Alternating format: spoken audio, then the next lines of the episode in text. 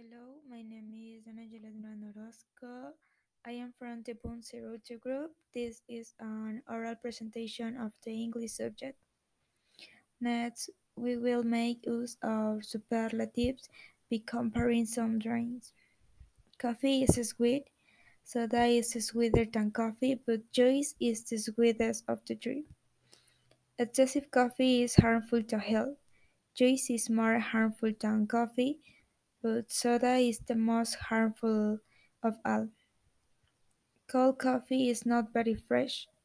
Cold soda is colder than coffee, but cold juice is the freshest of the three.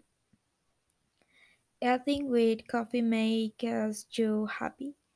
Eating with soda makes you happier, but eating with juice makes you the happiest of all.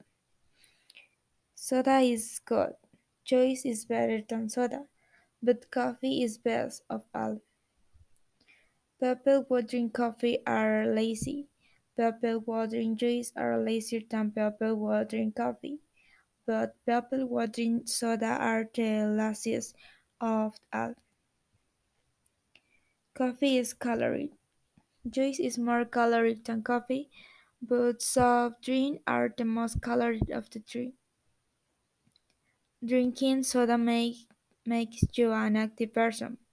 Drinking juice makes you a more active person than drinking soda, but drinking coffee makes you the most active person of all.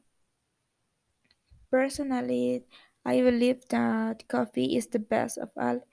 It is the richest and the hottest drink of all, while soda and juice are the most harmful to health.